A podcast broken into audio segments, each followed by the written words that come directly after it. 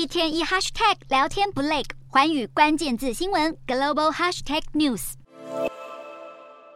舞龙舞狮，锣鼓喧天，美国纽约充满浓浓的年味，开心迎接兔年的到来。这位阿姨很聪明，把中国和农历年都加进去，不像苹果公司执行长库克的这篇推文，上面写着祝福所有庆祝 Lunar New Year 农历新年的人有一个健康、平安和快乐的兔年。结果引来网友留言说，应该是中国新年，而不是农历新年。也有人直白的写下库克入华了，等着被封杀吧。虽说执行长的用词惹得激进人士不满，但看看这支苹果广告，YouTube 英文标题清楚写着 “Chinese New Year”，中国新年。不知能否让小粉红稍微消消气？只是如此闹剧，近期已多次发生。记者口中说的就是这位名叫北京大妞的中国女子，自曝在纽约的一间商场看到一张写着农历新年的海报，于是怒气冲冲的把海报撕下来，最后惨被警察逮捕。而这股歪风也吹到英国，中国记者大声叫好，因为这群中国留学生站出来反对大英博物馆举办南韩农历新年庆祝活动。